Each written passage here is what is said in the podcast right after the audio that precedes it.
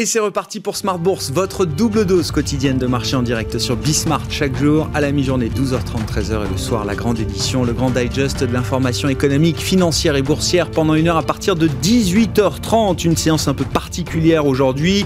Si vous nous suivez, vous le savez, le troisième vendredi du mois, c'est euh, l'échéance mensuelle en l'occurrence sur euh, les marchés avec euh, l'expiration de différents produits dérivés, notamment du contrat futur sur le CAC 40 pour le mois de juin qui a expiré tout à l'heure à 16h. Une échéance un peu particulière puisque c'est la première fois depuis l'automne dernier qu'on a une échéance négative. On en parlera avec nos sorciers qui sont euh, réunis à l'occasion de cette journée dite des sorcières. Échéance négative après 8 échéances consécutives de hausse. Hein. Je vous rappelle la compensation du futur pour euh, le mois de mai. Le 18 juin dernier, on avait euh, compensé à 6583 points et ce soir, on a clôturé autour de 6460 points. 6460 points précisément pour le CAC 40 cash à la clôture. Donc une échéance négative qui reflète peut-être un changement d'ambiance sur les marchés qu'on a pu observer ces dernières semaines. Ce sera le, le sujet donc de l'émission euh, ce soir. Sur le plan macro, notez la bonne tenue de la consommation américaine. On a vu l'explosion des ventes au détail sur le mois de mars aux États-Unis et puis les chiffres étaient euh, redevenus un peu plus normaux depuis. On attendait même une petite baisse sur un mois pour les ventes au détail du euh, mois de juin aux États-Unis et finalement c'est une progression, plus 0,6% pour le chiffre global, après une baisse qui a été euh, d'ailleurs révisée un petit peu euh, en baisse pour le mois de mai, une baisse d'1,7%. Et puis euh, le dernier quart d'heure, chaque troisième vendredi du mois, c'est notre rendez-vous avec les équipes du Café de la Bourse et Louis Yang qui était avec nous. Alors le mois dernier, vous pourrez l'entendre, l'écouter et le suivre à nouveau ce mois-ci sur la question de la diversification. Comment concrètement diversifier ses actifs et son portefeuille boursier, ce sera à suivre à partir de 19h15 dans Smart Bourse ce soir.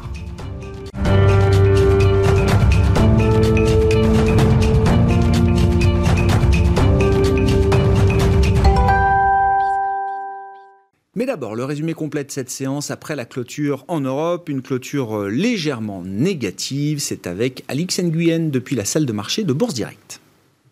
La bourse de Paris clôture dans le rouge à 6460 points en baisse de 0,51%. Le marché accentue donc son repli sous l'effet de statistiques américaines contrastées et au terme d'une semaine presque intégralement ancrée dans le rouge. À Wall Street, les actions auront euh, évolué en dents cette semaine. Les investisseurs ont entre autres digéré un taux d'inflation plus élevé que prévu. Powell a cependant tenté de rassurer les marchés en interprétant la hausse des prix comme certes inconfortable mais transitoire. Il a précisé ne pas être pressé euh, d'ajuster ses politiques de soutien. S'agissant des statistiques, donc, aux États-Unis, les ventes au détail ont enregistré un rebond de 0,6% au mois dernier, après une baisse de 1,7% en mai, une amélioration qui s'explique très largement par la hausse de 0,9% des prix à la consommation en juin. Et puis la confiance du consommateur s'est dégradée en juillet. L'indice établi par l'Université du Michigan se contracte de 4,7 points à 80,8 en première estimation de juillet, contre 86,5 anticipé par le consensus formé par Bloomberg. Du côté des valeurs à présent, on relève dans un premier temps que les valeurs dites value reprennent des couleurs dont les compagnies aériennes et les opérateurs d'aéroports, une sorte de reboost qui s'explique par les propos de Joe Biden en réponse à une demande d'Angela Merkel, alors en visite à Washington. Il a déclaré que ses conseillers étudiaient la possibilité de réautoriser l'entrée des voyageurs européens aux États-Unis et d'ajouter qu'une décision serait annoncée dans les prochains jours. Air France KLM gagne 2,8% et ADP en gagne près de 3%. Le groupe a d'ailleurs fait euh, état d'une augmentation de 7,4 millions du nombre de passagers dans ses aéroports en juin par rapport au même, euh, au même mois de 2020. Intel serait en discussion afin de racheter euh, le producteur de semi-conducteurs Global Foundries pour environ 30 milliards de dollars. C'est une information du Wall Street Journal. Et puis Moderna va faire son entrée dans l'indice S&P 500 le 21 juillet. Il prend la place d'Alexion Pharmaceutical, euh, celui-ci étant en cours de rachat par AstraZeneca. Place à l'agenda. Lundi, si aucun événement euh, macroéconomique majeur ne figure à l'agenda, euh, il faudra en revanche se tourner vers les entreprises IBM aux États-Unis et HF Compagnie en France publieront leur trimestriel avant six autres poids lourds du CAC 40. Et au programme la semaine prochaine, on assistera aussi au premier vol euh, spatial du fondateur d'Amazon, Jeff Bezos, à bord d'une fusée de sa société Blue Origin. Et puis le point d'orgue de la semaine est attendu jeudi avec la réunion du Conseil des gouverneurs de la BCE, suivie de la conférence de presse de sa présidente Christine Lagarde. Alix Nguyen qui nous accompagnait en fil rouge aujourd'hui tout au long de la journée sur Bismart depuis la salle de marché de Bourse Directe.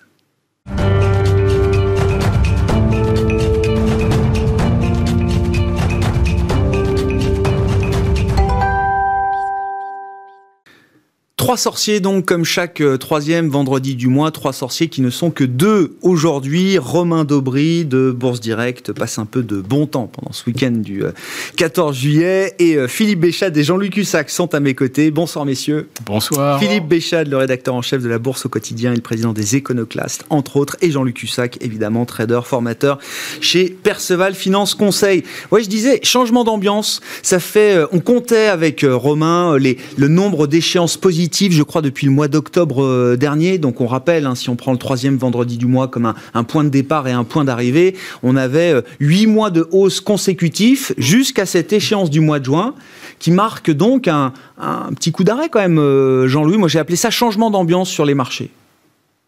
Alors, coup d'arrêt, oui.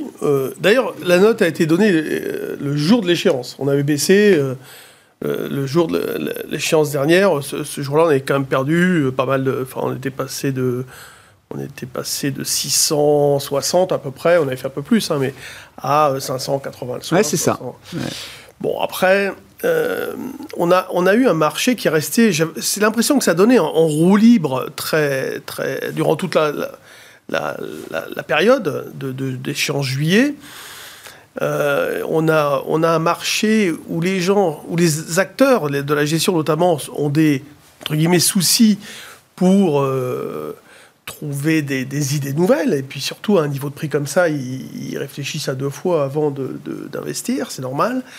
Donc, euh, il n'y a pas forcément une conviction vendeuse, il y a simplement une méfiance qui se traduit d'ailleurs dans la volatilité implicite. Elle est à 14. C'est pas de la complaisance, vous voyez. on n'est pas euh, comme euh, quand je disais euh, de partir du marché, on n'est pas à 10, on n'est pas à 9. et quand on a fait un plus haut, on a fait 13, 12, on est resté à des niveaux de méfiance. Même au pic du marché, proche de 6007 sur le CAC, vous dites on n'a pas atteint le niveau d'exubérance, d'euphorie particulière. on n'avait pas. Il y a eu, je pense, un petit peu d'euphorie, mais dans, dans les esprits, parce que dans les faits, à, 13, 14 de vol, il y a quand même de la méfiance. Après, on a vu des baisses assez parfois violentes, suivies de reprises très violentes. Donc, on a enfoncé à chaque fois des portes ouvertes. Hmm. Il n'y a pas eu de densité, de contrepartie, euh, ce qui montrait qu'il n'y avait pas de conviction. Après, c'est vrai que euh, pourquoi les marchés ont rebondi aussi facilement? Eh bien là, il faut, il faut réécouter les émissions précédentes. Hmm. Moi, je l'ai expliqué dix fois. J'ai dit, euh, on n'a pas du tout une construction systémique euh, qui est fragile en cas de, baisse. Il n'y aura pas de déclenchement systémique à la baisse. La construction est solide, les bases sont solides. C'est pas le château de cartes qui s'effondre. Exactement. Et là, ben, c'est ce qui s'est passé. D'accord? On a eu la preuve que ce marché n'était pas euh, dans une vulnérabilité systémique en cas de repli. On a vu quoi Du pic au creux, 5% de baisse On a vu 350 euh, à peu près. Voilà. Partant de 660, 670. La semaine dernière, là, et puis on a fait. Euh, oui, 600. Bon, on a pratiquement fait 700 avec oui, oui, oui. Parce que c'est pareil, il faut. Donc, oui, on n'a pas fait une baisse. enfin. En gros, sur des niveaux d'évolution point haut et sur les niveaux d'évolution point bas, Bon, quand il y a 5%, il n'y a, y a, rien de grave jusqu'à 5%. On ne peut pas tirer de conclusion non, non, non, non, non. d'un retournement de tendance. Non, moi, je, moi, si vous voulez, le jour de l'alerte, quand on a cassé les 6500, 480, euh, moi, j'ai déclenché un signal de neutralisation de la situation. Donc quand je vendais, je vendais euh, avec des calls en face quand même. Parce que je me suis dit, bon, vu le passé, on ne sait jamais. si ça pète, il pète encore les plombs, si je ne sais pas ce qui peut se passer. Donc moi, je suis resté comme ça, dans l'esprit de monter des poudres synthétiques. Euh, enfin, plutôt des ventes sur, avec des options en face. Et quand ça baissait, j'achetais sec. Parce que je considérais qu'il n'y avait pas beaucoup de risques. Euh, et je l'ai fait encore tout à l'heure. Mmh. Et là, je viens de regarder, on vient de reprendre 50 points en ligne droite. C'est assez intéressant à regarder. Voilà, ça prouve bien que, euh, je pense que le mot juste, c'est qu'il n'y a pas de conviction derrière ces mouvements. On a un fond relativement solide. Et pour qu'on commence à changer, le DAX, d'ailleurs, il n'a pas neutralisé le DAX. Il n'avait pas autant performé que le CAC. Il a dérivé. Il, tient bien. Il reste. Euh, il n'a même pas déclenché une alerte. Nous, on a, on a, eu cette petite alerte, mais le DAX même pas. Donc on est aussi systématique encore, on est méfiant bien sûr sur le DAX. Sur le CAC, neutralité. Voilà, et on aura l'occasion de reparler de l'euro-dollar. Donc sur les actions, on peut dire que les marchés actions voient encore euh, bah, que peut-être euh, avec la BCE, enfin toujours les mêmes euh, supports. Hein. De toute façon, ça ça change pas. C'est peut-être pas encore le moment où la musique s'arrête totalement, Exactement, C'est ça. Bon, Philippe, qu'est-ce qui vous a marqué sur ce mois écoulé? Encore une fois, moi j'appelle ça changement d'ambiance. C'est vrai que Jean-Louis décrit très bien la situation du CAC, du DAX, des indices européens. Moi, je note évidemment, bon, la, la faiblesse, enfin, un deuxième trimestre qui est un peu à front renversé par rapport à ce qu'on a connu au premier trimestre. Et c'est vrai que le mois de juin a été assez euh, symptomatique de ce point de vue-là, des taux qui accélèrent à la baisse et tout de suite le Nasdaq qui revient sur ses niveaux records, Wall Street qui reprend le leadership versus, euh, versus les indices européens. Qu'est-ce qui vous intéresse dans tout ça? Alors, je vais revenir sur euh, la performance depuis euh, le 17 juin dernier, où on avait fait 6666. Donc, veille d'échéance. Voilà. Bon, pour ceux qui connaissent les Aphrodite Childs, il y a le 666. Après, ils n'ont jamais fait mieux. Et le CAC 40 n'a jamais fait mieux non plus. Voilà. Euh, de novembre à juin, on va dire qu'on alternait euh, le techno et euh, la trance Goa. Hein. T'entends, c'était 120 bits minutes, des fois c'était 180. Et puis là, d'un seul coup, à partir de juin, là, on a envoyé les slows. Puis alors là, c'est pire que des slows. Là, on s'endort complètement sur la piste. Donc on va voir. peut-être qu'ils vont changer le DJ. Je ne sais pas ce qui va se passer au mois d'août, mais là, j'ai quand même l'impression qu'on cherche un peu des idées. Globalement, euh, si, on se place, dans la peau d'un gérant euh, global, euh, il perd ouais, 2,5 sur le CAC, il en gagne 3,5 sur le S&P, sur le Nasdaq. Et si le gérant, lui, il est, il est sur le, CAC Global Return, hein, parce qu'il faut bien avoir une référence pour nos dérivés, eh ben, euh, finalement, jusqu'au début de la semaine, le mois de juillet, il était encore, il était encore vert. Ah oui. Voilà. Et puis ben là, on a tout gâché là en, hmm. en deux trois jours. Euh, bon, non, je rigole. Sans volume. Hein. Et alors aujourd'hui, c'est extraordinaire. Puisque 3 milliards 2 sur l'échéance du mois, là. Euh. Exactement, même moins de 3 milliards 2, ce qui est fantastique, parce que euh, ce, jour des, des, trois sorcières, généralement, allez, on va dire qu'on a au moins un tiers de volume en plus. Pour des quatre sorcières, c'est plutôt jusqu'au double. Donc vous retirez 30% au volume du jour, on, était à moins de 2 milliards euh, à 17h30. Enfin, voilà, je dis c'est le là le, DJ a mis des slows, mais c'est des, là c'est des slows mais euh, qui endorment tout le monde. Voilà. Euh, je sais pas vraiment où, est parti l'argent en fait depuis depuis le, mois de juin. Globalement, tout, tout ce qu'on pense. Finalement, il y a un marché sur lequel je pense qu'on pouvait vraiment bien gagner sa vie. Bah, c'était les marchés de taux.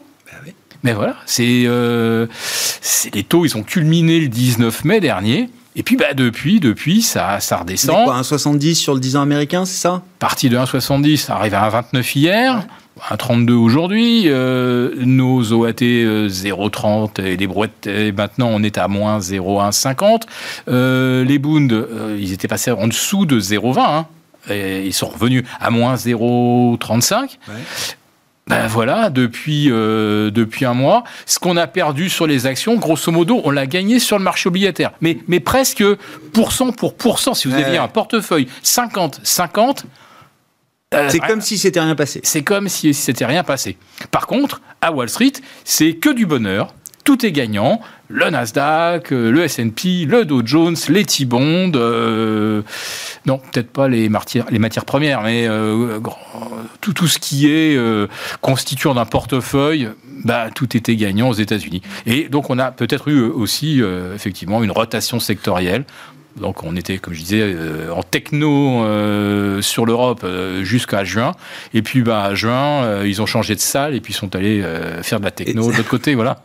Et c'est quoi l'idée selon vous, euh, Philippe là? Parce que on discute, euh, bon, les gérants viennent euh, chaque soir dans l'émission et donc on s'interroge sur, on essaye de tirer des enseignements, des, signaux que le marché envoie, ce qui est pas toujours d'ailleurs une bonne façon de faire, hein, je vous l'accorde. Mais est-ce que ça nous dit que ça y est, toute la phase d'euphorie, de rattrapage économique, tout ça, le marché l'a complètement intégré et on passe à autre chose, on regarde l'étape suivante et là on s'aperçoit que peut-être que les lendemains qui chantent, euh, auxquels on pouvait espérer, auxquels on pouvait rêver il y a quelques mois, ils sont pas aussi euh, glorieux que ce qu'on imagine. Ouais, mais les fondamentaux, là, inexpliqués. La faiblesse des taux, quand même, ça soulève beaucoup d'interrogations dans le marché et chez les investisseurs. Hein, euh. les, tous les chiffres qui, qui, sont publiés donnent effectivement une image de l'inflation qui est dynamique. Et je pense que Powell, il vient de nous vendre un truc extraordinaire. Euh, je dirais que il nous vend presque la physique newtonienne action-réaction. C'est-à-dire que plus l'inflation va fort et va haut, plus elle va nous revenir vite vers les 2%. Mm. Ben, c'est ça qui nous vend et, le marché, il achète. Ou à moins que ce soit pas le marché qui achète, que ce soit la Fed qui achète. Mm. Donc elle dit un truc et puis euh, elle, met le marché là où elle pense que tout le monde va se dire ah bah ils ont sûrement raison puisque regardez tout le monde tout le monde paye ce, ce scénario. Voilà on va dire que c'est une vision un peu complotiste, mais enfin.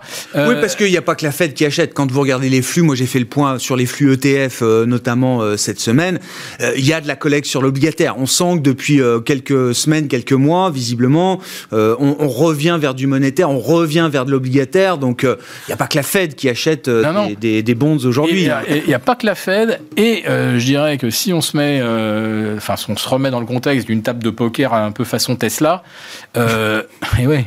Euh, le trade le plus joué euh, de mars à mi-mai, c'était euh, l'inflation, elle part, et, et puis, puis, le transitoire, voilà, ça va, on n'est pas dupe, ça ne le fera pas. Et puis donc les gens se sont retrouvés short, short, T-bond, short, Watté, tout ce que vous voulez, des montages, des swaps. Et euh, d'un seul coup, ben, euh, on perd 25 points sur le T-bond. Donc tous ceux qui sont short, évidemment, le T-bond, il prend 3%. Ben, ça, commence à, ça commence à faire mal. Et puis, à un moment, d'un seul coup, ben, par deux fois, il y a eu deux cassures très nettes. Euh, et, et, et, les vendeurs se sont rachetés sur les T-bonds, sur les OAT, partout. Donc, je veux dire euh, vous avez peut-être une très très bonne main, peut-être que vous avez toutes les, toutes les bonnes cartes en ce qui concerne l'inflation. Si ça trouve, c'est bien ça le, scénario. Mais le problème, c'est que vous avez quelqu'un qui, parce qu'on vient de retourner, je sais pas, un as sur la table, il vient de doubler. Alors, ou vous suivez, ou vous suivez pas. Mais il y a beaucoup qui n'ont pas suivi. Donc, même avec une très bonne main sur la thématique inflation, vous êtes obligé, vous avez été obligé de lâcher. Donc j'ai l'impression que c'est un petit peu ça qui s'est produit aussi. Donc il y a bien eu des, des flux entrant sur les obligations et aussi une partie de gens qui se rachetaient. Et on a eu d'ailleurs le dollar qui, progressait, qui accélérait encore euh, ces, dernières semaines. L'euro-dollar, là, ça a été un des mouvements euh, intéressants quand même du, mois dernier. Euh, oui, oui. Mais, depuis qu'on a cassé un 21, puis un, un 19,50, on est, moi je suis baissier, donc à chaque fois qu'on a eu des rebonds, on a pu vendre. Maintenant, ça n'a pas non plus été la, grande glissade. Hein. Mais voilà, on reste plombé. On reste plombé avec beaucoup d'interrogations.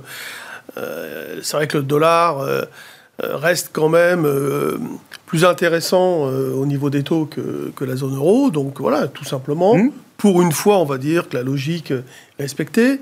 Euh, parce que c'est vrai que sur des, euh, des, anticipations comme sur les taux et autres, hein, y a, les hedge funds, il y a eu beaucoup de contre-pieds hein, ces derniers mois.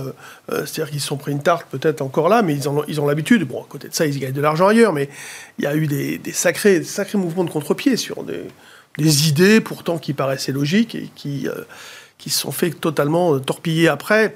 La conséquence aussi de la baisse des, enfin, des taux qui, qui, sont très, très, très bas, voire qui, qui sont donc négatifs, c'est, euh, bah, ce sont les bancaires qui ont perdu. Euh, euh, c'est les plus mauvaises performances en, fait des, du groupe A cette, ce, ce, mois-ci, avec la BNP Paribas qui a perdu 11%, Crédit Agricole 8%, enfin 6, 7, 8.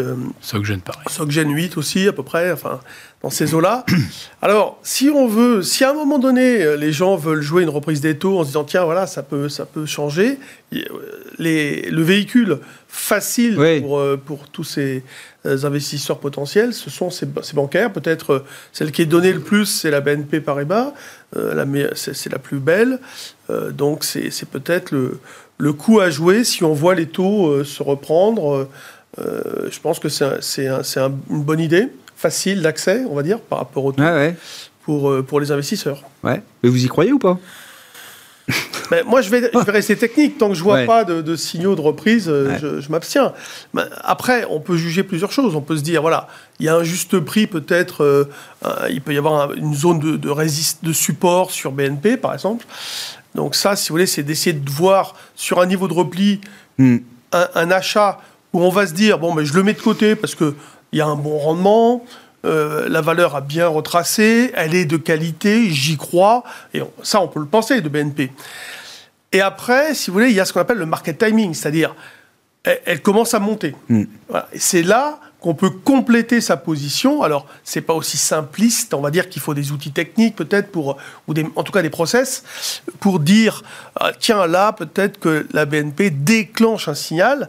Voilà. Donc, ça se fait, moi, je fais toujours en deux temps. Parfois, je me fais avoir sur le premier, je me dis le prix est pas mal, mais j'attends, je n'en achète pas beaucoup. Et puis après, j'attends le market timing. Voilà.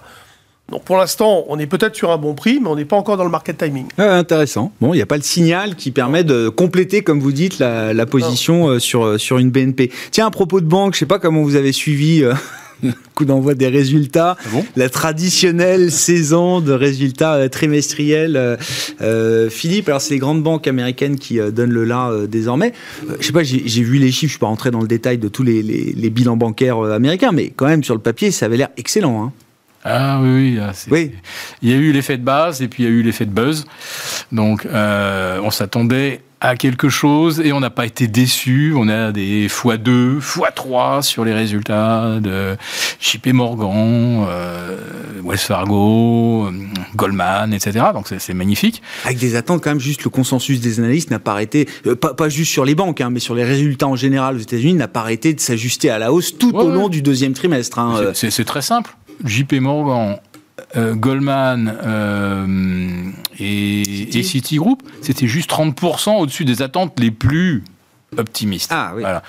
Et alors après, après, bah voilà, euh, quand on commence à creuser, et là, il y a des choses qui, ont peut-être indisposé. Hein, on a vu quand même que, que Citigroup avait, avait pris quand même sa, sa claque.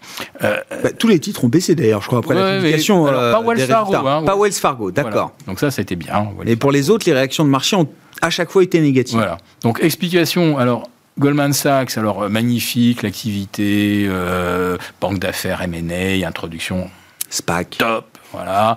Euh, JP Morgan, même combat. Mais, mais, mais, mais l'activité trading, euh, bah, un coup de moins bien. Alors, je ne sais pas pourquoi, puisqu'on est dans un marché unidirectionnel où à tous les coups l'on gagne.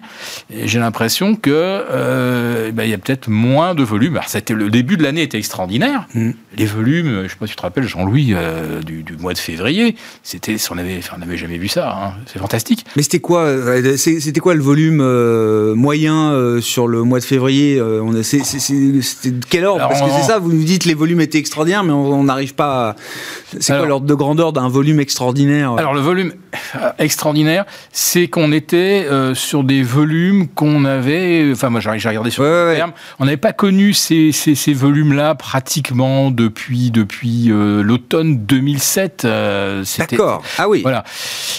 Euh, donc c'était 40%, c'est simple. Allez, on va faire un truc très simple euh, qui fait image. 40% de plus de volume en janvier, février euh, qu'au quatrième trimestre 2020. Ça fixe les, ordres de grandeur. Et depuis, et depuis, et depuis, les volumes sont en train de s'étioler complètement. on a eu plusieurs records du S&P. Bon, c'est facile, il y en a eu 13 en 16 séances. Donc c'était facile. On regardait. Ben, on était, euh, on était sur des, séances de plus en plus creuses, avec de moins en moins de valeurs atteignant un nouveau record absolu. vous voyez, ça, ça donne des, ça, ça donne directement, c'est un signal de faiblesse. Quand on va chercher des sommets sans volume et avec moins de titres qui portent, Le problème, c'est que qu'est-ce qui porte les indices, qu'est-ce qui porte le S&P, qu'est-ce qui porte euh, le Nasdaq? C'est les GAFAM. Ça y est, c'est reparti. Et en fait, on assiste à nouveau à une ultra concentration des volumes sur un petit nombre de titres. Pourquoi? Parce que quand il n'y a pas beaucoup d'argent, pas beaucoup de liquidité, bah, on se dit méfiance, on va quand même aller, plutôt aller sur celle, bon d'abord, qui ont des magnifiques fondamentaux, donc on va mmh. revenir là-dessus, sauf qu'à force de répéter tous les jours, 220 fois par an, parce qu'il y a 220 séances, que euh, euh, Amazon coche toutes les cases, euh, que Facebook, ça y est, c'est reparti sur la pub, etc., on se répète tous les jours la même chose, donc on paye tous les jours la même chose, sauf qu'à un moment, on arrive où il n'y a plus que 5 valeurs. Voilà. Et qui absorbe 25-30% du, du, volume du volume quotidien. Donc, euh, ça veut dire que tout le reste, ça monte uniquement parce que les algos, ils ajustent et, euh, et, ça suit un peu. Mais je dis qu'on est sur des, sur des marchés qui sont sur... sur vous voyez, on est en train de, de construire une colonne euh, avec des... c'est une base qui se rétrécit de plus en plus. Quoi. Voilà, ça, ça devient très très fin tout ça. Voilà. Bon, c'est tenu évidemment par la, par la Fed, hein, donc il n'y a pas de chance que ça, que, ça, que ça bascule vraiment. Mais je dis quand même que la construction aujourd'hui, elle est quand même très fragile. Et les banques américaines, on avait beaucoup anticipé effectivement d'extraordinaires résultats, sauf que il y a ce fameux effet de base, et qu'ensuite il faut regarder, en fait, comparer ces résultats par rapport à un trimestre normal, le quatrième trimestre 2019. Et là, quand vous comparez, vous vous dites, bah, effectivement, il n'y a rien de très très sensationnel. Et finalement, les très, les très bons résultats apparents de Citigroup, parce que c'est l'exemple le plus emblématique, c'est qu'ils décident comme ça parce que voilà, c'est, euh, on a décidé. Ah ben on va retirer 2,2 milliards de provisions pour risque euh, sur. Euh, bah, enfin, euh, Philippe, on a décidé. Enfin, c'est quand même, c'est le travail de la banque de savoir justement quel doit être son niveau de provision. Ça fait déjà un ou deux trimestres ou plusieurs trimestres qui retirent des, qui reprennent des provisions justement. les, les, analystes bancaires, ils le savent que ce mouvement de, de reprise de provisions, il va continuer encore. Oui, Grégoire, allons même plus loin les banques américaines venaient justement de passer un nouveau test auprès de la Fed. Oui, dont tout le monde a passé évidemment brillamment. Euh, test de résistance. Le test de résistance, hein, voilà, le suspense était insoutenable. Et euh, l'idée c'était que qu'est-ce qu'on va pouvoir dégager comme bénéfice pour remettre les dividendes au niveau où ils étaient au quatrième trimestre 2019. Hmm. Et pour arriver à dégager des, euh, des niveaux de rentabilité eh ben, il fallait évidemment réduire les provisions, parce qu'on n'avait pas gagné assez d'argent, ni avec les SPAC, ni avec les MNA, etc. Donc l'ajustement s'est fait en partie sur euh, ces reprises de provisions. Ce qui euh, signifie que quand on analyse exactement euh, les bits de la banque, il n'est pas si sensationnel, il n'est certainement pas sensationnel du tout par rapport au dernier trimestre 2019, tout simplement parce qu'il n'y a plus de taux. Ah bah oui. Voilà. Il, y a, la courbe de taux, il n'y a plus d'écart, il y a plus. Elle n'a cessé de s'aplatir. Effectivement, les taux longs baissent, mais on a un aplatissement et, on voit, euh, global de la. On voit pas ça changer là dans les dans les six, dans les six ou neuf prochains mois. Hmm. Voilà. Bon, euh, voilà pour les, les, résultats des grandes banques américaines accueillis un peu fraîchement.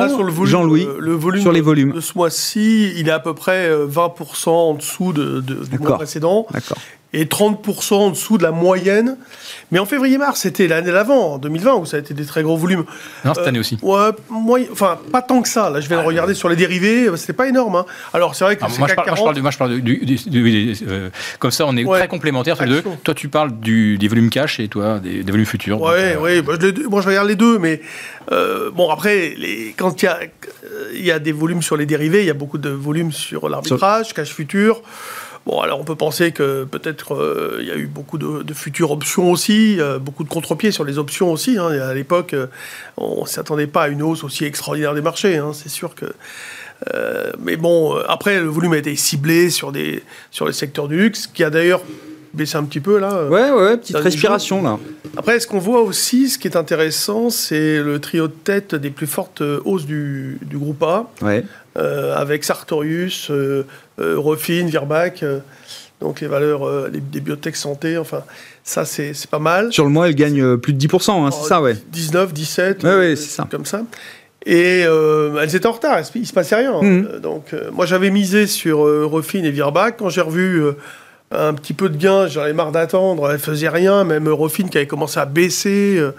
Je me souviens, j'avais payé 87 ou 86, ça est tombé à 82, un truc comme ça. Mais Qu'est-ce que c'est que ce truc? Et alors, à partir de là, elle a fait 82, elle est partie en ligne 100. droite. Mais vraiment, elle n'a pas arrêté de monter. Quoi. Je ne sais pas qu'est-ce que c'est que ce truc? C'est ça aussi qui est assez piégeant sur les actions. C'est tout ou rien. Quoi. Même sur des grosses valeurs. Alors évidemment, il ne faut pas tomber sur, des- sur de l'Atos. Boum Euh, La baffe de, de- de ces derniers jours. Ouais, bien sûr, hein, ça perd 20%. aussi, euh, hein, oui, oui, bien sûr. oui, oui. Et Alstom aussi, Alors, un Alstom- gros dégagement. hein. Alstom, c'est intéressant parce qu'on avait une position de place très vendeuse à découvert. Ouais. Il y avait 10. Romain nous le dit à chaque fois, c'est la valeur Ouais. la plus shortée, mais c'est peut-être euh, 20, 30, je veux pas dire de bêtises, parce qu'il n'est pas là, euh, Romain, mais c'est... 17. Ouais, ouais, c'est ça. 17. Non, mais je vous le dis, c'est 17,5. C'est, c'était- Pourcent du capital qui est Ouais. vendu à découvert. Ouais. Et euh, C'est énorme. Ouais, c'est pas mal parce que sur le marché du prêt-emprunt, ça, ça fait du business. Mais C'est c'est cinq fois plus que la deuxième, voiture, de la, que la deuxième valeur la plus shortée Oui, c'est du ça. CAC. Voilà. Voilà. Ouais, alors après, il faut faire attention avec les, les ventes à découvert. euh, à un moment donné, ça, ça, il va y avoir des rachats. hein. On l'avait vu sur euh, Solution 30, euh, à moindre mesure. Après, sur des dossiers techniques comme Valorec, quand il y a des, augmentations de capital euh, avec euh, beaucoup de, dilution, avec euh, des créations de titres nouveaux. Euh, déjà, quand on est à la moitié de ce qui existe en titre, par rapport aux titres existants, Mm. c'est- beaucoup. C'est énorme. Euh, pour le marché, pour arbitrer, si vous voulez, le droit avec l'action, euh, il y a un problème de pré-emprunt de titre, d'emprunt de titre. Et là, par exemple, je pense à la TCOR, Mm. qui a divisé par deux aujourd'hui. Euh, Il y a une augmentation de capital. bon, c'est pas des montants très importants, mais le problème, c'est que on crée quatre fois plus de titres, je crois, que- qu'il en existe. Hein, c'est énorme. Donc, euh, faites. alors, je sais pas si on peut la shorter. J'ai pas. Moi, je suis pas dessus, mais j'en ai même. Non, mais des opérations de recapitalisation, on comprend quand même qu'il y en a déjà beaucoup et ça va sans doute continuer Voilà, encore un moment. hein. Il y a, moi, je surveille Fijac, une belle valeur aussi, mais qui, qui qui s'est pris aussi des, des grosses baffes, Ouais, dans l'aéronautique, bien sûr. bien sûr. Euh, voilà. Puis après, euh, le sujet, je pense, qui est intéressant à regarder, Et Atos, alors, moi je veux bien qu'on en dise un mot quand même, Atos. Enfin, je sais pas. euh, c'est- déception, quoi, en fait. Ouais, Euh, ouais, ouais. Comme, comme, euh, comme Alstom. euh, Bah, mais c'est quand même deux valeurs du CAC qui se crachent de, de a du 15-20% mal à- comme ça à sur une séance. hein. euh, a du mal à digérer Bombardier, manifestement. Et puis. Non, après, ah, euh, non, là, il faut, après, on discutera peut-être du pétrole, deux secondes. Oui, oui, mais, ça- non, mais techniquement, Atos, Alstom, vous dites, oula, c'est pas. c'est Bah, pas- beau, euh, c'est pas. Oui. Ça se rachète pas, quoi. Non, et la Euh, TCOR, les, Alors attendez, Philippe, va- vous Bah, allez nous dire, mais. Après, si vous voulez, Alstom, avec la PO vendeuse à découvert, à un moment donné, ça va amener un frein. C'est ce qu'on a vu sur Solution 30, par Ouais. exemple. Et euh, bon. euh, après, il faut, il faut étudier les fondamentaux, mais Oui, oui. euh, c'est des boîtes qui. euh, Enfin, peut-être pas. Euh, comme la TCOR, parce que là, vraiment, j'ai regardé la TCOR, il y a beaucoup de, de- de dettes, etc. Euh, c'est c'est des dossiers, à un moment donné, qui, sont, qui deviennent hyper spec. euh, la TCOR, ça peut passer de 0,7 à 0,9, euh, de 0,7 à 0,55, parce que c'est 0,50, je crois, l'augmentation de capital. Il, il y a, il, y a, il va y avoir du jeu dessus. Il Hmm. va y avoir de l'aspect. Ouais, ouais. Parce que ce que je voudrais aussi faire remarquer ce mois-ci, c'est que la spéculation s'arrête, mais elle revient très vite. C'est-à-dire qu'il y a encore de l'appétit pour le risque. Voilà. Ça, je trouve que c'est intéressant. Euh, Les mouvements spéculatifs Ouais, peuvent hein. s'arrêter, mais Ouais. reviennent toujours à un moment. oui, sur des boîtes, tiens, Terra Nexus, aujourd'hui, ils sont allés à fond dessus. Alors parfois, à Bessiance, ils payent, ils payent plus. Mais on voit que et, ça tient pas forcément, mais il y a du monde à table qui est prêt à, faire des choses. Il y a du monde à table. Philippe, aïe, c'était sur Alstom ou Atos qui, euh, que vous vouliez intervenir Les deux. Les deux Bah ouais. Les deux A Euh, euh, moi, moi j'anime euh, trois fois par semaine une sorte de, de, de- de live avec des, des abonnés de ma Ouais. lettre. Euh, J'ai une lettre qui s'appelle Les Affranchis. Ouais. Et donc les gens peuvent, euh, pendant une heure, euh, interagir, etc. Donc je leur mets des graphiques et tout. Bon, depuis le début de la semaine, il y a, il y a trois dossiers. On vient de les citer, effectivement. euh, Alstom, Atos, Latécoère. Euh, Atos et Alstom, j'ai recommandé, euh, on peut revenir sur mes lives, de rester, rester, rester à l'écart. Bon, bah maintenant, euh, maintenant qu'Alstom est approche des 39,5 40, je dirais il y a encore 2,5-3% à perdre. Je pense que là, mais le problème c'est que combien de temps on, on- on va digérer euh, entre 39, 50, 41 Ça risque de prendre effectivement du temps. Je crois Vous dites c'est un bon prix, mais ça demande de la patience. Voilà. Et pour vraiment aller dessus tout de suite, faudrait, faudrait avoir une boule de cristal et se dire, bah, façon, dans ces marchés, qu'est-ce qui existe? Les reprises en V, c'est ça. Quand, c'est- quand ça finit de baisser, ça monte.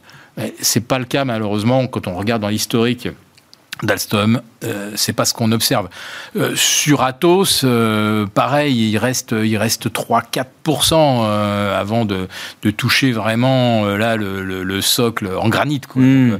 ça va mieux, mais le problème c'est que l'histoire de leur filiale américaine, ouais, ça peut plomber l'ambiance. Ça, ça, va nous plomber ouais. l'ambiance. Et puis avant que les gérants fondamentaux reviennent sur des dossiers comme ça. Et pourtant, et pourtant, Atos, pour ce qui est de, de la cybersécurité, pour moi c'est vraiment une pépite. Euh, voilà. Euh, si aujourd'hui j'avais le choix, par exemple, euh, entre acheter, je sais pas moi, des, des, des, des security quelque chose aux États-Unis et acheter et acheter Atos, je pense que sur le moyen terme, je me mettrais là-dessus. Mais le problème, c'est que là, là aussi, la, digestion va être lente. La TCOR, l'augmentation de capital été finalement ce qui a été très mal perçu, c'est qu'elle s'est aperçu qu'elle était beaucoup plus importante que prévu. Mmh. Plus c'était de 50%, mais c'était vraiment énorme. Voilà. Et euh, ça, ça, c'est des choses qui mettent du temps. Ouais, Donc, on risque plus, peut-être plus grand chose sur ces dossiers-là à la baisse, mais euh, il va falloir être patient, quoi. Non, mais de toute façon, les gérants aujourd'hui, euh, ils, ils, ils, ils, se disent qu'il y a des valeurs de qualité. Ah bah il y a mieux à faire, oui, ça voilà, c'est sûr. Oui, oui. Mieux à faire ailleurs. Euh, S'ils ont des liquidités à investir, ils vont pas acheter des trucs comme ça. Normalement, ils vont aller vers des trucs solides. Des... Ouais. Voilà, donc euh, ceux qui vont aller sur ces valeurs-là, c'est des spéculateurs. faut être très clair là-dessus. Ils vont s'ennuyer. Hein il risque de s'ennuyer. Ouais, il faut que les gros reviennent. Ouais, non, mais ça, ça va bouger. des valeurs reviennent. de la TCOR, ça, va, ça fera du plus. Bah, Atos, ça doit sortir du CAC, ça, j'imagine. Ah bah oui, oui, oui, oui voilà, c'est ça. Ils sont déjà dehors. 4 milliards Alors donc, qu'est-ce qui, oui, oui. Qui va, qu oui, mais généralement, c'est toujours plutôt... Euh, Eurofin, c'est 18 milliards. Ouais, ouais. Et Atos, c'est 4,5. Ouais, voilà, c'est plié. Mais c'est tout le mal qu'on leur souhaite, généralement. Sortir du CAC, ça, vous met un peu à l'écart des projecteurs et... Euh, voilà, bah, c'est toujours un peu mieux pour les eu, cours de bourse. On a eu d'autres qui sont revenus. Hein. On a eu Stellantis, enfin un peu, etc. Euh, matière première pétrole, coup d'arrêt, enfin c'est le pétrole et c'est toutes les matières premières là qui se sont arrêtées au mois de juin. Pétrole, euh, ouais, Jean-Louis. Bon, ouais. J'en fais un petit peu, mais dans le pétrole, bon, là il y a, y a, un vrai arrêt quand même pour enfin on va dire. Ouais. Euh, donc euh, moi mon, mon, mon plan d'attaque est simple. Je vends stop sous 69 donc sur le WTI. Euh, voilà, et, et pour l'instant, euh, on est sur un niveau support potentiel, euh, donc de retracement. alors ceux qui croient que ça va repartir à la hausse peuvent acheter justement sur ce niveau, avec un stop peut-être en dessous. Au moins comme ça. Ouais.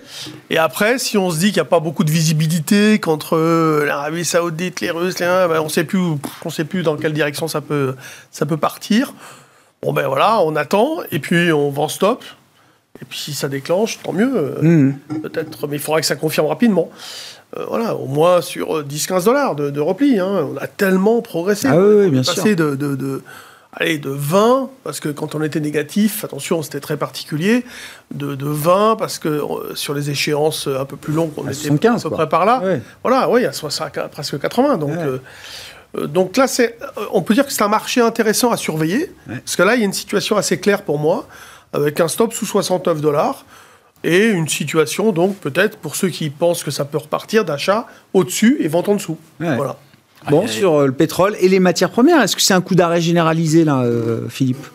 Oui, parce que là, c'est pareil. Là, les, les, il y a des spéculateurs. Euh, donc, là, ils ont commencé à se faire nettoyer avec l'annonce de la Chine. Il y a maintenant, ça, ça va vite. Hein, c'est plus de 15 jours déjà. Ouais. On va puiser dans nos réserves stratégiques. Bon, il y avait des positions, euh, des positions spéculatives massives. D'ailleurs, je pense que la moitié était détenue par des Chinois. Hein. La moitié de quoi? Des positions, ah, des positions sur, les, sur, les, matières, sur les matières premières. Matières et c'est pétrole, euh, cuivre, nickel, aluminium, tout quoi. Tout, tout. Bah, c'est euh, la Chine. Hein, c'est oui, oui, oui. Macao. Hein. Enfin, ils prennent la bourse pour Macao. Enfin, surtout quand Macao était, fer Macao était fermé. Euh, donc, il, y avait, il, il, restait la bourse. Donc, il y a eu effectivement beaucoup, beaucoup de spéculation. Donc, ça, ça s'est fait un petit peu nettoyer. Il n'est pas, il est pas exclu qu'après la première lame, on en passe une deuxième mm. hein, pour raccourcir encore un peu plus le poil. Donc, euh, on risque d'avoir euh, on, va terminer euh, ceux qui ont encore, enfin, qui ont tenu leur position et puis qui vont finir éventuellement par la lâcher. Donc d'avoir une seconde vague de baisse, là, vous ne seriez pas étonné Je ne serais pas étonné. Euh, et ça sera tout l'intérêt de ceux qui savent que par contre, euh, à moyen terme, probablement la, ten la, la, tendance reste haussière. Et vous avez le même, le même raisonnement, et là on revient à la question du pétrole. Donc, euh, les arguments, on va dire, les plus forts de ceux qui jouent cette, cette hausse du pétrole, c'est un, d'abord la déplétion. Donc, la déplétion est partout, euh, sur les grands producteurs, Arabie, etc., Irak et compagnie. Très peu de prospection, très peu de, de nouveaux puits. Et les anciens puits qui perdent en, qui perdent en, voilà, en efficacité, enfin en productivité. Hein, voilà. Et ça, c'est pareil, même en Indonésie, c'est pareil en Russie. Voilà. Première chose. Deuxième phénomène euh, politique, cette fois-ci, Biden, il met des, bâtons dans les roues. Euh, ceux qui veulent remettre des puits en, euh, service aux États-Unis, bah, ça marche pas. Les, pipelines pour évacuer le pétrole, on n'a pas les autorisations. Donc, c'est pas la peine de, sortir du pétrole si on peut pas l'envoyer vers les raffineries. Donc, euh, il y a, l'aspect environnemental et politique. Mmh. Donc, c'est-à-dire que les États-Unis, c'est pas eux qui vont d'un seul coup, du jour au lendemain, ramener 500 millions de barils. C'est plus le producteur marginal que ça a été les années précédentes. Voilà. Alors, ça, les États-Unis, sont coincés. Ensuite, il y a Nord Stream. Donc s'il est bien complété, le Nord Stream, là il va arriver du gaz liquéfié euh, en grande quantité. Euh, aux États-Unis, qu'est-ce qu'on sort essentiellement effectivement du gaz qu'on pourrait liquéfier, qu'on espérait vendre aux Européens? Bon, bah là, euh, si le, gaz russe arrive, c'est, on va pas non plus rouvrir des puits aux États-Unis. Donc, si on ne rouvre pas les puits pour le gaz, on ne sortira pas non plus de pétrole. Donc, ça veut dire que les États-Unis ne vont pas approvisionner le marché. Alors après ça, les forces inverses, c'est l'Iran, pour des raisons politiques, ça y est, peut rouvrir les robinets. Revenir sur le marché. Ils peuvent rajouter un million et demi, 2 millions de barils, c'est possible. Hein, par rapport à leur niveau de production. Mais encore faudrait-il qu'on les autorise à acheter du matériel, euh, changer les tubes, changer les vannes, etc. Il faut qu'ils réparent un peu tout ça. Donc, si euh, ils peuvent remettre en état leur outil de production, là, on peut dire que l'Iran est capable de faire le joint et que on, et l'OPEP, euh, visiblement, ça se détend entre l'Arabie et les Émirats Arabes Unis pour euh, permettre justement de remonter un peu la, production. Alors après, ça, je ne sais pas quelles sont les, tractations qui se font entre euh, le, prince bin Zayed, Al Nahyan et, la famille royale saoud, mais c'est sûr qu'ils vont certainement aller vers un, vers un accord. Hmm. Mais on va dire que du coup, euh, les Émirats, ils ont remporté une manche. Parce que c'est quand même eux. Leur niveau de référence a été euh, réévalué. Voilà. Donc ça c'est voilà. C'est intéressant, vous dites dans la, géopolitique du pétrole quoi. C'est un petit peu ça l'idée, ouais. Et puis bon, bah, la Russie qui revient dans le game avec son avec son Nord Stream. Bon, deux minutes pour euh, je sais pas nous décrire un peu le schéma de marché que vous avez en tête là? Bah, pour la suite, pour cet été, Jean-Louis? Nous ce qu'on le, plan, enfin d'action, c'est basé sur un marché qui pourrait évoluer entre 6350 euh, 6550. Euh, valider. Oui, par exemple, aujourd'hui, c'est vrai qu'il y avait l'indice de l'Université du Michigan qui a provoqué quand même une petite. Euh, a montré une petite inquiétude, un peu de. Donc, euh, le, basé aussi sur le fait que bah, on, va plutôt peut-être vers des restrictions sanitaires qui pourraient encore une fois freiner la reprise économique. Donc tout le monde est un petit peu méfiant. Donc pourquoi pas faire un petit trou d'air jusqu'à 6250 euh, C'est un peu la situation du pire qu'on envisage nous, pas, pas plus bas pour l'instant. Alors quand on dit ça, qu'est-ce que ça veut dire? Ça veut dire que si on plonge à un moment donné, il faudra réanalyser en temps réel, hein, mais nous, ce qu'on fait, c'est qu'on va vendre de la vol à ce moment-là. Parce qu'on peut avoir une, hausse de la vol à, facilement à 17, 18, 19 et, et, de la vol à, sur des, des, options à 6 000, euh, à 20 et quelques.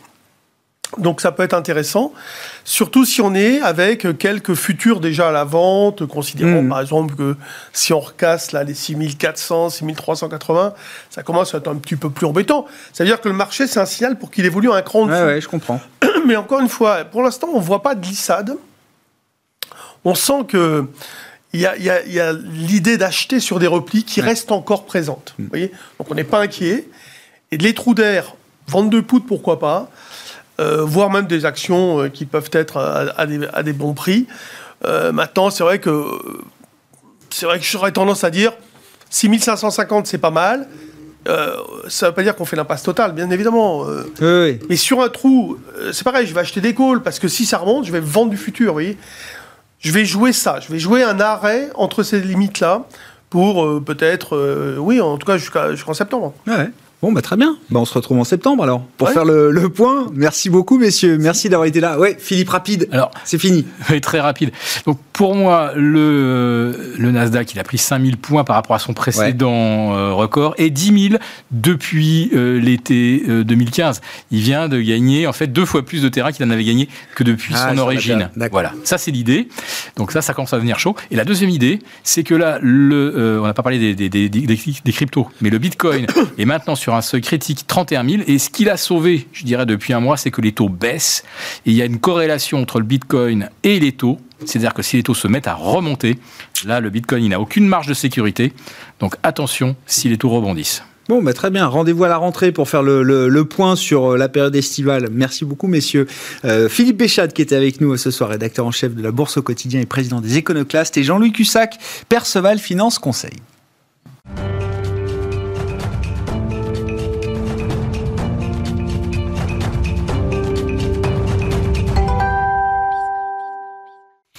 Notre rendez-vous avec le Café de la Bourse, chaque troisième vendredi du mois, je vous propose de visionner ou revisionner le rendez-vous du mois précédent avec Louis Yang, cofondateur du Café de la Bourse, qui était euh, avec nous donc le 18 juin dernier pour parler de diversification. C'est un concept clé, effectivement, lorsqu'on débute en bourse ou qu'on veut investir en bourse de manière euh, efficiente. Euh, c'est aussi connu sous le principe de ne pas mettre tous ses œufs dans le même panier. Donc, euh, ça consiste en quoi? Bah, Ça consiste au fait qu'il ne faut pas acheter en bourse uniquement une ou deux, actions et se dire, ça y est, j'ai les deux actions que je voulais, je suis investi. Ça y est, je suis actionnaire, je suis investisseur, c'est bon, le travail est fait. Non. Exactement, non, pas du tout. Il faut donc avoir un portefeuille diversifié avec différentes lignes et surtout savoir euh, prendre en compte que plus on va... Enfin, il y a un certain critère de diversification de portefeuille qui va vous permettre de limiter le risque de votre portefeuille et justement du coup d'optimiser votre rendement. Non, non, c'est une règle de bon sens évidemment que tout le monde comprend intuitivement. Après, c'est un vrai boulot, hein. c'est un vrai travail quand on veut, quand on a un portefeuille et qu'il faut euh, justement faire attention à ces règles de diversification. Comment est-ce qu'on procède, euh, Louis? Oui, euh, parce qu'il y a diversifié et bien diversifié. Eh oui, oui. D'abord, la première chose, c'est euh, avoir une diversification numéraire. Donc ça, c'est assez simple, c'est avoir différentes lignes dans son portefeuille et avoir un certain équilibre entre ces différentes lignes. C'est-à-dire que l'idée, c'est pas de se dire j'ai une dizaine de lignes, mais j'ai 90% de mes avoirs dans une seule action. Mm, Il faut mm. avoir un certain équilibre. Évidemment, certaines actions peuvent être plus euh, pondérées que d'autres, mais il faut avoir un, un équilibre par rapport à ça. Donc ça, c'est la diversification numéraire. Et est-ce qu'il y a une bonne, enfin, il y, a, il y a un nombre de lignes idéal quand on est investisseur particulier, qu'on gère en direct son portefeuille? Oui, effectivement, il y a, on va dire qu'il y a une fourchette. Ouais. Ça va entre 15 et 20 lignes mhm. pour avoir une bonne diversification. Euh, ça, certains vont pousser peut-être jusqu'à 25, mais l'ordre d'idée est, ah est, là. C'est autour de ce, de ce nombre-là. De, ce nombre-là, exactement. Et après, donc effectivement, j'ai évoqué euh, comment bien diversifier. C'est pas uniquement avoir un, panier euh, euh, d'action. Mhm. Euh, l'idée, c'est de prendre en compte la corrélation qu'il y a entre en fait les différentes actions et les différents actifs. C'est-à-dire qu'il faut que euh, tout tout ne varie pas dans le même sens. Donc mhm. ne pas avoir si le, premier point peut-être c'est une diversification géographique, ne pas avoir que des actions françaises du CAC 40. Il faut avoir des actions françaises, des actions européennes. Il faut regarder aussi du, du côté des États-Unis, du Canada, de la Chine, du Japon. Vraiment avoir une diversification géographique. Ça c'est une c'est un premier point. C'est un premier point. Euh, après, c'est aussi euh, ce qui est très important, c'est la, euh, la, diversification sectorielle.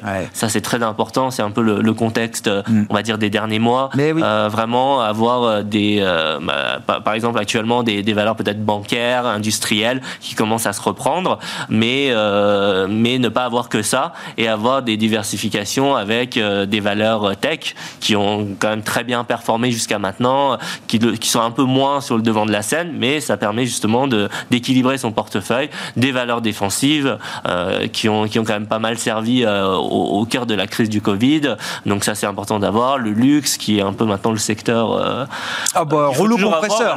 oui je crois que le luxe c'est un des secteurs qu'il faut... Non mais ça c'est important parce qu'on le voit bien dans les dernières semaines ou les derniers mois de bourse. Ça, ça, les dynamiques peuvent... on peut avoir des rotations très rapides dans un sens ou dans un autre. Et donc voilà, d'avoir plusieurs secteurs différents qui réagissent de manière différente au, à l'environnement de marché, ça permet justement d'avoir moins de volatilité. Et limiter le risque du portefeuille. Et de limiter le risque du, du portefeuille. Qu'est-ce qu'on a comme autre type de diversification, Louis? Géographique, sectoriel On peut diversifier en fonction du, du profil de la société. Donc, un, un, des critères, c'est la taille de la société, donc sa capitalisation boursière. C'est bien d'avoir des large caps, donc les, les grosses capitalisations, mais c'est aussi bien d'avoir des, des, small caps ou des mid caps. Donc les définitions sont différentes. Small caps, c'est des petites capitalisations, mhm. mid caps, euh, des moyennes capitalisations. Mais grosso modo, une small cap, c'est entre 1 euh, à 2, 2 euh, milliards de capitalisation. Ouais, c'est ça. Oui, donc ça peut être c'est plusieurs centaines de millions d'euros, voire jusqu'à 1-2 milliards, vous dites. Exactement. Et, les mid caps, c'est entre 10 et 20 milliards de capitalisation, parce que là, pareil, il n'y a pas une définition exacte, mais c'est pour donner des ordres de grandeur entre des petites sociétés, des moyennes et des grandes. Sûr. Bon, et puis euh, on peut aussi, alors là on parle d'un portefeuille euh, boursier, mais on peut élargir son spectre et euh, être investi aussi dans d'autres classes d'actifs. Hein, si on regarde l'allocation globale qu'on qu'on peut piloter quand on est un particulier. Oui, quand, quand on investit, effectivement, il n'y a pas que les actions, il n'y a pas que la bourse.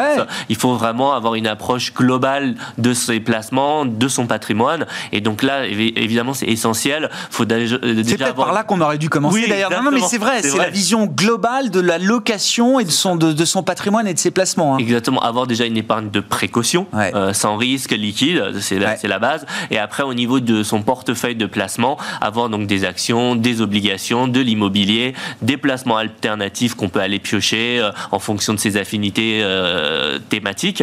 mais oui, il faut vraiment avoir une, une approche globale de, de, son, de la gestion de son patrimoine. c'est essentiel, oui. Ouais. Et généralement, bon, la partie action, ça fait partie des actifs risqués dans, dans la location. Vous dites il y a d'abord d'autres étapes, euh, l'épargne de précaution, euh, l'immobilier, etc. Et puis la poche action vient, euh, vient ensuite d'une certaine manière. Oui, on, va dire que ensuite, ou en fonction de l'horizon de placement, on peut plutôt le voir dans ce sens-là. On va dire que la poche action, c'est intéressant, c'est la classe d'actifs la plus performante à très long terme. Donc si on est dans du long terme, là, ça devient vraiment intéressant. Bon, et hum, comment est-ce qu'on comment est-ce qu'on fait ça? C'est-à-dire, est-ce qu'il y a des solutions pour diversifier son, son portefeuille, parce qu'on le voit bien, la manière dont vous nous expliquez ces différents types de diversification, c'est un vrai travail, c'est un, vrai job. Alors comment est-ce qu'on fait quand on est particulier, euh, Louis? Alors euh, effectivement, il y a la possibilité d'aller sélectionner ses propres titres. Il, y a, des outils euh, qui peuvent nous servir pour justement vérifier la corrélation des différentes lignes de son portefeuille. Mais il y a aussi une autre manière qui est peut-être plus simple et aussi plus accessible, c'est de passer par des fonds, des, donc des fonds classiques type SICAV mhm. ou, ou, des, ou des ETF. Là, l'avantage, c'est que c'est beaucoup plus facile d'accès aussi, parce qu'il y a des titres euh, il y a des actions qui vont être très chères. Donc, si on débute en bourse et qu'on a un petit budget, euh, c'est compliqué d'aller vraiment diversifier un portefeuille euh, si on n'a pas un montant important. Et donc passer par un ETF, par exemple un ETF sur l'indice S&P 500, donc l'indice des 500 plus grandes entreprises américaines, bah, en achetant un ETF, alors ça dépend des émetteurs, mais grosso modo c'est c'est une centaine d'euros, voire peut-être moins. bah, on a une petite part, on va avoir le, on va avoir on va pouvoir traquer l'évolution des 500 plus grandes entreprises américaines. On, a fait le compte à, midi dans l'émission, c'était très intéressant. Euh, combien combien d'euros il me faudrait pour acheter une action de chaque valeur du CAC 40 plutôt qu'un ETF, euh, bah, il faut plusieurs milliers d'euros. Bon, on a déjà Hermès qui a plus de 1000 euros, donc c'est autour de 6000 euros si vous voulez acheter en direct une action de chacune des 40 valeurs du, CAC 40. Évidemment, euh, l'ETF est imbattable en termes de prix euh, par rapport à ça. Vous accédez au, CAC 40 en répliquant le CAC pour quelques dizaines d'euros, j'imagine. Oui, c'est ça. oui, c'est ça. En, fonction des émetteurs et des ETF, oui, tout à fait. Bon, bah effectivement, donc les fonds, les ETF. Alors après, j'imagine si on sélectionne plusieurs fonds, il faut aussi faire le travail quand même de voir si on n'a pas euh, trop de doublons dans les fonds et euh, voir si on respecte aussi des règles de diversification, quand bien même on investit à travers des SICAV. Hein. Exactement. Parmi les fonds, parmi les SICAV, euh, je prenais l'exemple du S&P 500. Évidemment, on peut pas prendre que le S&P 500 parce qu'on serait que sur l'indice l'indice américain. Donc, et, effectivement, là, il y a aussi un travail de, diversification à réaliser. Mais disons que du coup, le, portefeuille est déjà beaucoup plus euh, diversifié de base que si on sélectionnait soi-même des titres euh, un par un. Hmm. Et alors vous dites, c'est le, le, le, risque contraposé d'une certaine manière. La diversification, c'est bien. Attention parce qu'il y a un risque d'aller trop loin et de surdiversifier ses, euh, ses placements et son portefeuille. Oui, bah, c'est ce qu'on évoquait tout à l'heure. Moi, je disais euh, le nombre de lignes, euh, 15, 20, peut-être 25 lignes dans un portefeuille au maximum. En fait, c'est des études qui ont montré, parce que l'idée de la diversification, on l'a compris, c'est de diminuer le risque global de son portefeuille. Mm, mm. Et en fait, lorsqu'on a déjà 15-20 lignes dans un portefeuille, des études ont montré que si on rajoute une nouvelle ligne, le gain en matière ah, de, de baisse de volatilité est, est, très faible, est faible, de plus en plus faible d'ailleurs. Donc du coup, si on surdiversifie, il n'y a plus vraiment d'intérêt. Et euh, on peut même citer certains investisseurs, je pense notamment à Warren Buffett, qui dit que lorsqu'on surdiversifie, c'est un signe qu'on que on ne sait pas exactement ce qu'on veut et que euh, on achète un peu conviction. Voilà, on achète un peu n'importe quoi. Louis Yang est notre rendez-vous avec le Café de la Bourse chaque troisième vendredi du mois dans Smart Bourse sur Bismart. Ainsi se termine cette émission. On se retrouve lundi en direct à 12h30.